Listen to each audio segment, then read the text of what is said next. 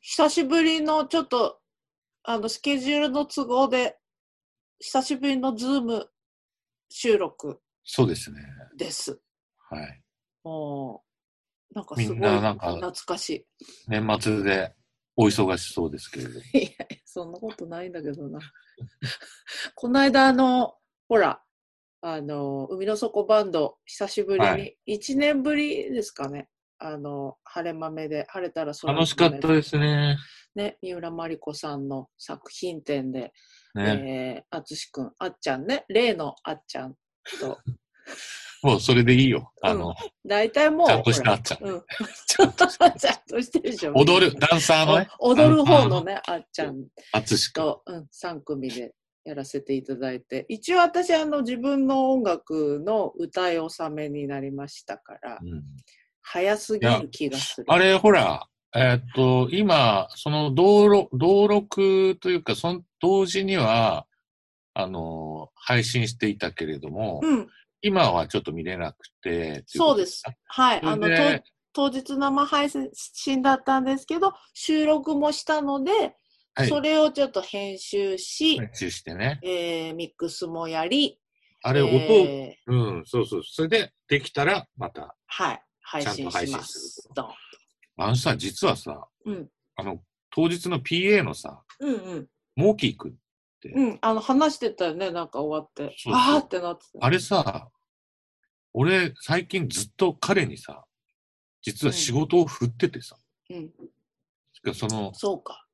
えっとね、えっと、石橋亮さん関係のものは、今全部モーキー君にやってもらってうる。ん、で彼って、あの、PA エンジニアとしては、うん、天才なのよ。うん、うん、それで、あの、音を作ることに関して、まあ、かうん海外でずっとやった人なんだけど、俺の後輩っていうか、俺がプロデュースしてたジェリー・リー・ファントム、うん、まあ、ビーチズっていう、うんその周辺にいるもう最先端のさ、うん DJ とかそういう人たちの、の仲間の一人でうんさ、その中のもう天大天才でさう、ん、うんで、そう、音聞いて、それで、りょうさんの、あの、PA、エンジニアに、こう、抜擢しうん、うん、してうん、今、レコーディングも全部その彼なんだけど、うん、実は俺、石橋亮さんの現場ってほとんど行ってないから、プロデュース的なことはやってるんだけど、モーキー君とは一回、7、8年前に喋っただけで、それでか、この間、あ の、終わってさ、晴れ豆の PA 宅ってほら、あの、ちょっと上 で、上にあるじゃないで、下のとこからさ、ウェケンさんが、あありがとうございました、お疲れ様でしたって挨拶した直後に、ウェケンさんがぼーっとさ、彼の顔を見て て、何してんだろうなって思ったら、いや、お互いほら、ねえなんて言うんだろう、人相が悪いから、あのさーって話し始めたでしでょ小林、が、うんモーキーさんだよモーキーさんだよって、え、モーキーってこんな顔してたっけと思って、それでじーっと見てて、えんで、小林、うちの小林さんなんかは、あの、合宿で、ーうん合宿レコーディングで、うんいいだけずっと山中湖に2週間ぐらい2人でこ、2人っていうか、こもってたりしてるから、すごい知り合いなわけ。うんウィケンさんよりもよく見てる顔なの俺は1回しか会ってないんだどうだろうね。ぼんやけりだっど、た。その衝撃的な音だったから、うんその仕事を振って、それで俺、家帰って聞いてみたんだけうど、んうんうんものすごいよかっうん。あの、もともとね、まあ、晴れ豆は音いいって結構評判は前からだったんですた。があ、れまでに勤めてるんだって、そのモーキー。そそうなんですうん。で、それで、あ の、そうなんですよ。そうなの。それ説明してなかったのかな私ね全然知らなかっね、で、配信始まったと直後に、その、魚さんが、細見魚さんね、うんうんキーボーディストの細見魚さんが、あの、配信、晴れ豆でやった時に、あすごく良かったからうん、なんかの時に、あの、機会があったらね、なんて言ってて、まあ、で、今回、マリコさんた。のあの企画で晴れ豆でやることになったから、まあ、音の面はあのそういう意味でちゃんと演奏しないとなバレちゃう全部ぐらいの結構すごい晴れ豆はあのミュージシャンやる場合にいつもよりいつもちゃんとしてんだけどいつもよりもちゃんとしないと全部バレちゃうっていう まあでのも、はいあの、モそういうーキーの作り方ってそうで評判、のうんアナログなんですよねであそこってねなんかでもねデジタルじゃない。彼ねあの、デジタルを使ってもアナログの音するんで。そうなんだ。すご変いわった人だよね、でもちょっとね。すごい変わってる。うん、変わってる。まあなんかあの、やったことはないけど、外国の人だとこんな感じなんだ外ろうな国のってい人うね、だから、外国でずっねとやった人だから。そうそう。なんか、どっか欠落 してんな。後から聞いたんだけど、うん石橋亮さんにも同じ態度で接してるから、うん周りが結構最初ハラハラする。だけど、亮さんそういう人好きだから、うんうん、あの、そうまあそう良かったですよ。そう本当に楽しかった。もうね、でもあれ、私、あの、いつもよりも短いじゃないその、毎年やっている海の底バンドがイベントやるときまあ1時間ちょいだよね。そう、でもうちぎれるぐらいやっちゃうじゃないうん。だから、本当だったら、全身打撲で2、3日辛いんだけどうん、音のぜ、音でね、打撲しちゃって。うんそれがないから、ものすごい、逆にすっごくフラストレーション溜まってるのに、あ、もっとやりたかったっていう。全然足りてない。あーで、しかもちょっと、あの、今回は映像っていうか、その、お写真を中心に、あの、ダンスのね、あつしくん と、ダンサーのあっちゃんと3組でっていうので、いつもの感じとは違ってさ、結構ストイックにやってたから、はい。なんか、ど、どんがらがっしゃーんじゃないからさ。だから主役がマリコさんだからね。うん要は、全今然回はね。そう、筋肉痛も一個もないし、喉もあと5ステージぐらいできるぐらいだったから、確かにね。まそう。あ、あ俺らと、も、まあ、やりたい曲とかね、やっぱいっぱいあそったう、けれども。そう、それでほら、今回初めてさ、あの、ウェケンさんの、あのエンカーサねエンカーサやったでしょあの、あのポルトガル語の。ポルトガル語の曲ね。今年誕生したポルト作ガっとル。いてよかったね。なんか本当だよね。でもさ、あれできてすぐに言ってたじゃん海の底でやりたいんだよね。。そうそうそううそう。こんなに早く、ね、実現そうだねするとは思わなかったですけどね。そうそうう。んなんか、ああ、楽しかったね。やっぱりね。もうさあのね、あのメンバーで、まあ、でそうきなるのよっていう。そうなのち。ょっとね、だからもうタイガーも来れればよかったんだけど。そう。あ、でもね、あの、すごく気にしてくれててう、んうん。うん、あの、違う現場でね、お仕事で、あ結構今スペースシャトルに乗ってる状態だから、 あ、あ、そうなんだ。そう、だから連絡があんまりできないんだけどって。まあ確かに、俺の周りの人たちも、うん、その、人現場大きいのをやってると、ほら、接触しないでください的そなうそうそう。のもあるしね。そう、そうなんだしよょうがないよね。そう。でこの間ほら終わってさ、まあ、こういう時だし、うん。そんなにほらガチャガチャどこに飲みに行くとかもできないし、あとみんな車だからさ、うん。帰っちゃうじゃん、すぐ。俺一人でベロンベロンになってたけどね。すもう割と早い段階からね、もう、それはいつも始まる前からか。そうそう。徐々に徐々にこう、もう本番に、 本番始まる頃には、いい感じで出来上がってそるうっていう。そう。それで、なんかね、いつもだと、うん。あの、1回2回、その、酔ってやると、うん。あの、入りの時に、うん、あえっと、っていう、その、うん誰かが、あの、全員で入る曲ってすごい少ないじゃんうん。で誰かから入るじゃないうん。うん。あれって、あ、あこの曲、どんな感じでで俺入るんだっけって思う時があるんだけど、うん。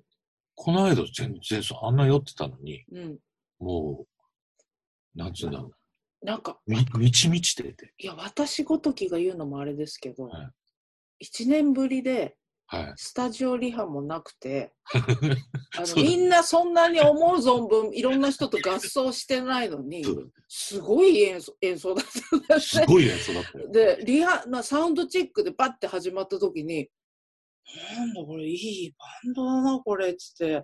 で、私ほら、今回、あの、フロアでやらせてもらったから、はいは要はお客さんの立ち位置ですよね。い。うんうん。ステージに向かってるから、よりね、生音も聞こえてたけど、ものすごい、うまいなーって言っちゃった。みんなうまいよ。うまい。みんなうまいっていうか、あの、しかもさ、あの、演奏終わって演奏の話なんかメンバー同士で一つもしないか気らね、もしないね。何に会話もないしし、俺うん見ないしね。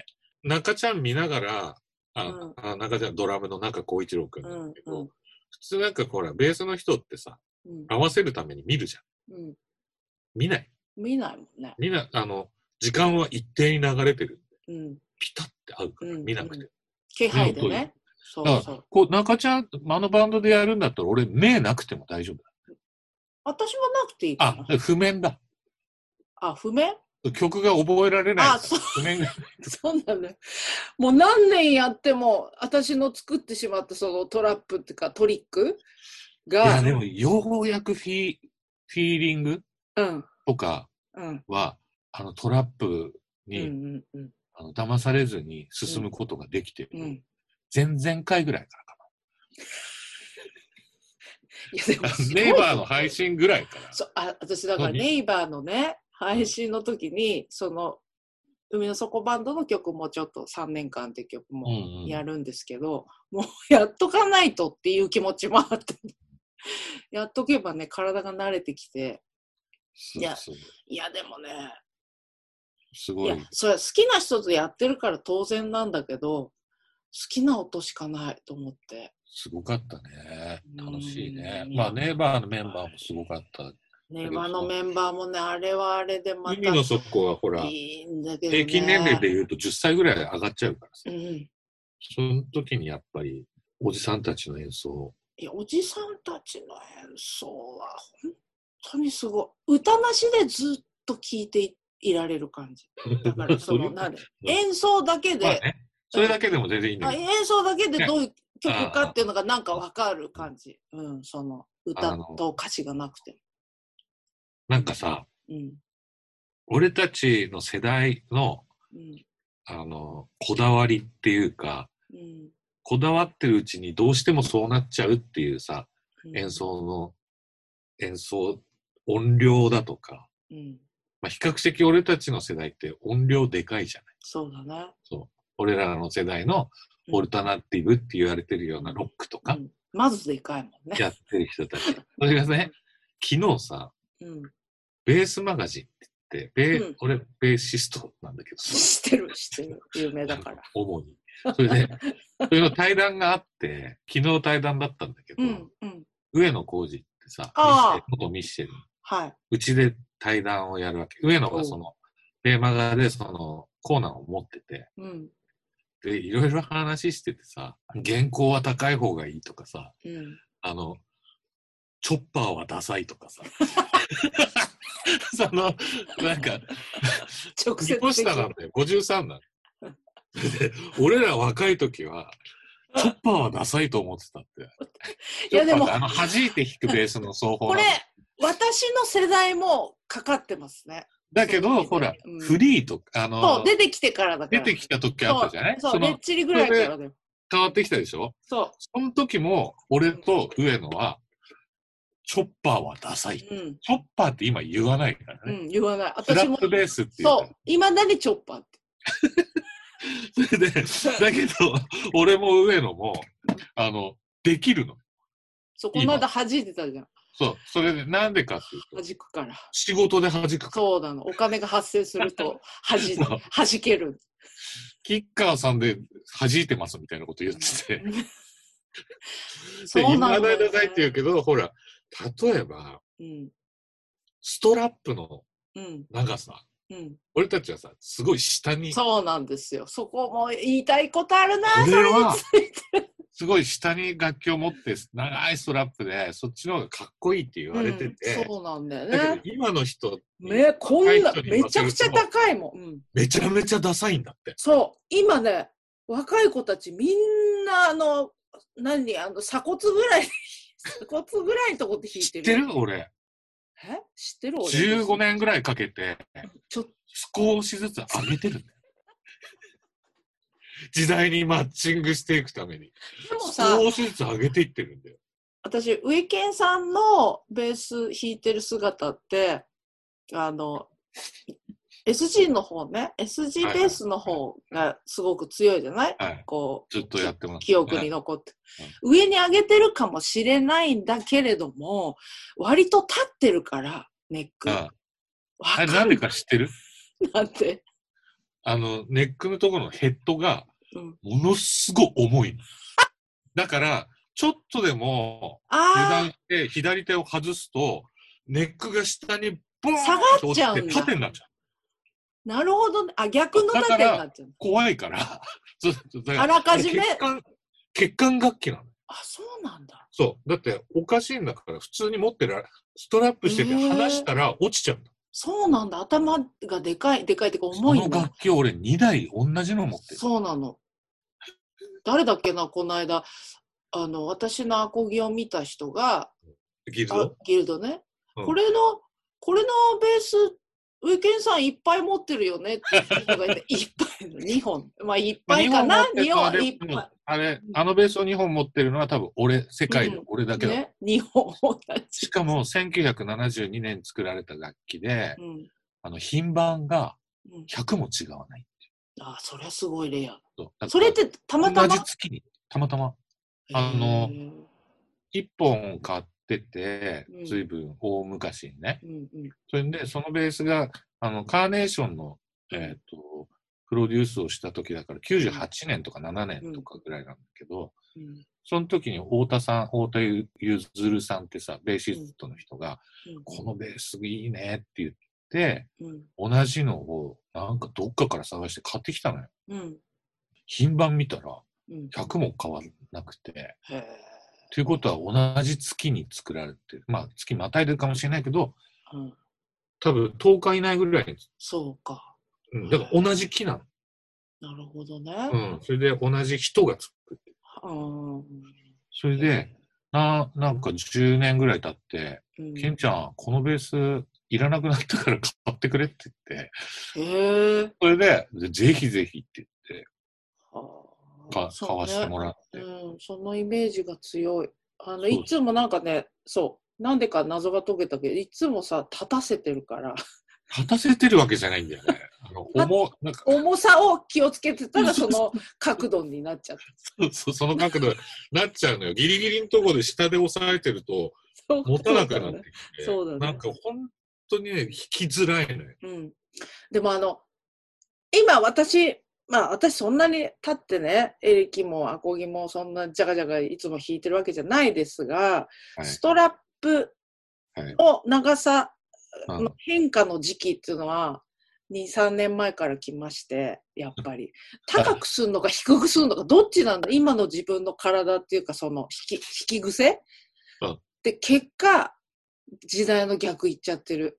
低くでしょ低くじゃない。四く、四く、 四くの方が楽なあの。のねなんでだろうね、あれ。なんかね、右手は、俺は絶対に低い方が弾きやすうくていいん、うん、で、左手は、まあ、指板を押さえうんうるん、音階を押さえる方の手うは、ん、うん。高い方が弾きやすい。だから多分、稽古が言ってるように、うん縦になってるなるほどね。それもあんのかもね。のかな。うんだあからら、なんだけど、俺はもう弾きやすさとかじゃなくて、うん、とにかく、あの、パンク時代、うん、ものすごい下げてた頃うは、ん、とにかく弾きにくかったけど、うん。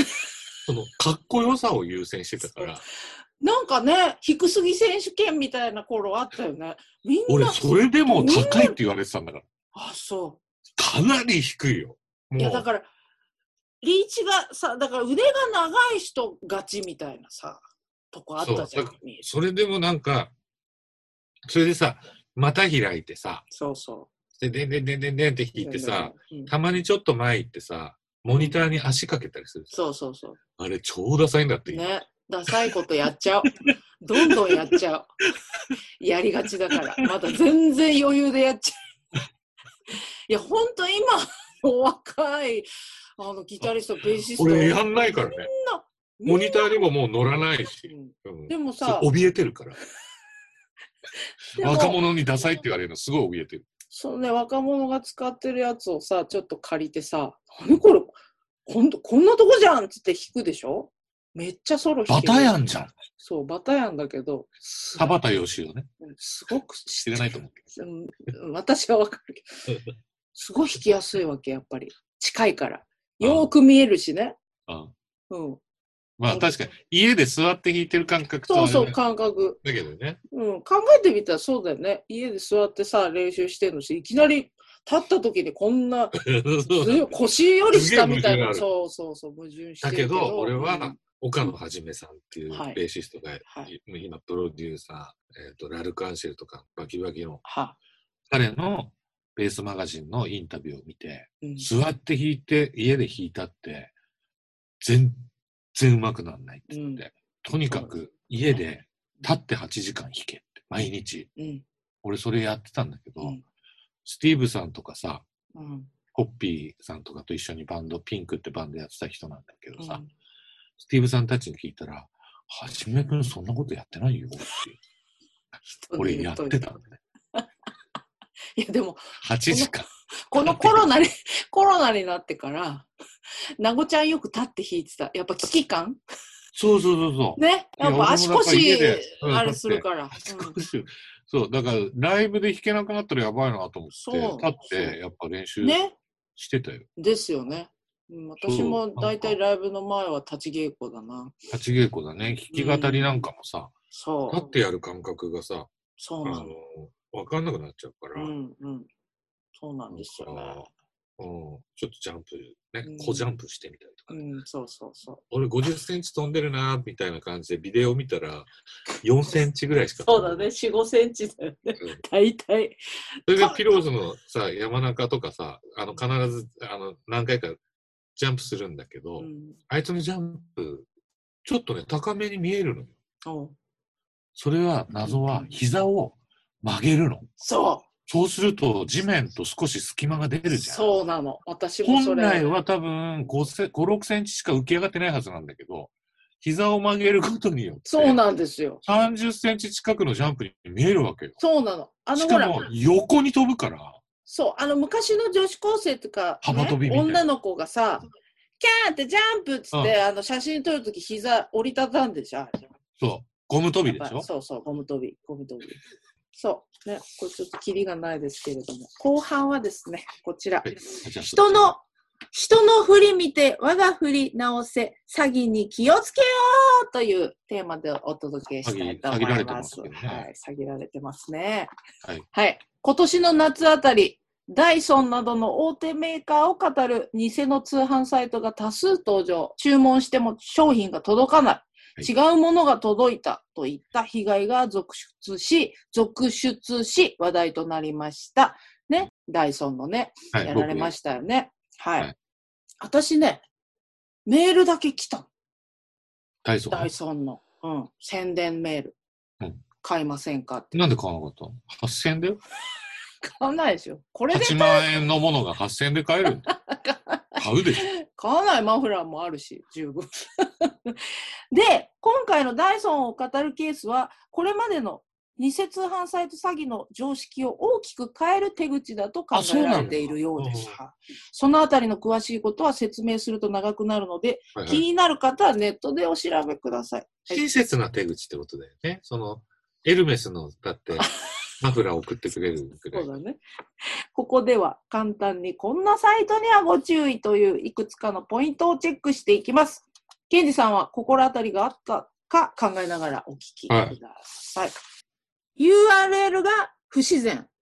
このなんか、不自然ってどういうの例えば。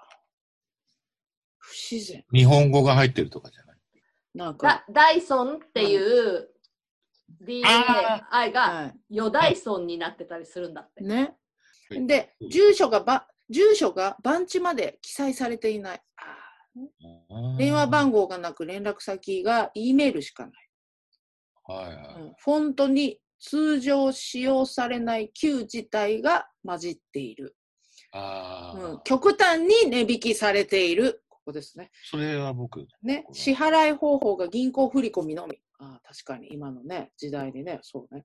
で、機械翻訳したような不自然な日本語表現がある。これもうん心当たります。あります、ありますね。あの、ね、メールがうん買って、す。はい。まあ、振り込みが終了してから、1週間後に、ええあなたは待ち続けるしかないって書いて ある。まさしく、ということですよね。不安になる必要はないとかって書いてあね。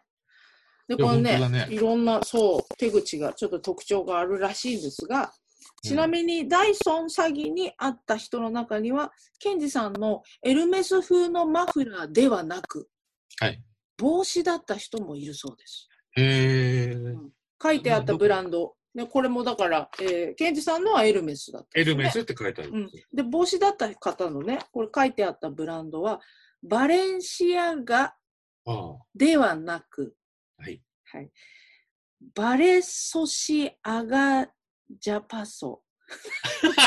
バレソシアガジャパソですね。おじゃぱめんじゃねバレソシア、バレソシアガジャパソだったえその。あう、です、俺のじゃあエルメスの、うん、あれ、俺のエルメスっていうか、うんあの、変なのなんかえ俺エルメス買ったことなくて、うん、よーく見たら、なんか違うんだあ、ちゃんとじゃあ写真撮って今度送るわ。ね、エルメソだよ。エルメソ。ちょっと持ってくれるか。うん、ソに、ソは入れた がんだね、だから。 すぐ出る。 問題のマフラーね。どうでこれはすどんうこういうの映るのか。ヘルメス。エルメスエルメスでしょ、エルメスは。エルメス。昔から。うん。いや、エルメスだね。これは、俺でもさ、ヘルペスぐらい書いといてくれればよかった。そう。ね。だってこれ、バレン、 バレソシアがジャパソって。わかんないからね。ただね、これジねャ、パソマフラー自体がね、もうね、くしゃくしゃなの。いや、だって最初からなんかその雑ちっに。ちゃいビニール袋にパンパンになって入ってた。そう。だからもうその時点でもう嘘だやつだから。あ、俺これね去年買ったんだなって思ってたかうらんうね。ん、はい。はい。最後に、ここ数年にあった通販詐欺の事例を2つご紹介します。はい。おせち通 販。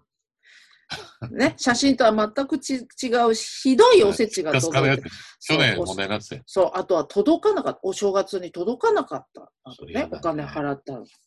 はい、次。国際ロマンス詐欺。これはなんかちょっあとこれは興味有名深いでですすよよね。はあのい。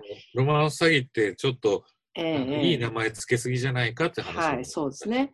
インターネットで知り合った外国人と親しく連絡を取り合ううちに相手からお金を送ってほしいと迫られる。ね、これなんかよく テレビでもね、あれや相棒でも一回それやりました。あ、そうですかう。んうんそれいでや、ほんとね、なんか、こういう詐欺いろいろみんな工夫して器用になっていう時代とともに。うん。いや、でも私ほんと、ダイソンの件に関して、周りにいないもん。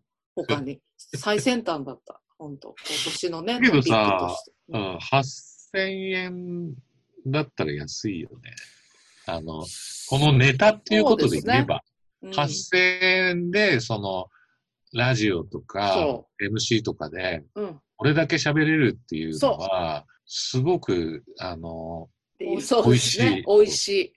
8000円で美味しい。うん、先週もなんか、うんあの、オードリーのオールナイトニッポンでさ、言ってたけど、うんうんやっぱほら、毎週その、エピソードトークするために、うん行きたくないキャバクラにまで行ってたって言うんだけど、そ俺は、 本当に行きたくなかったのかって、若林さんが言ってて、俺は、本当は行きたくて行ってたんじゃないだろうかって。そう そのね。なんかそうだよね。 もうめちゃくちゃ。性分ですよね。そうそう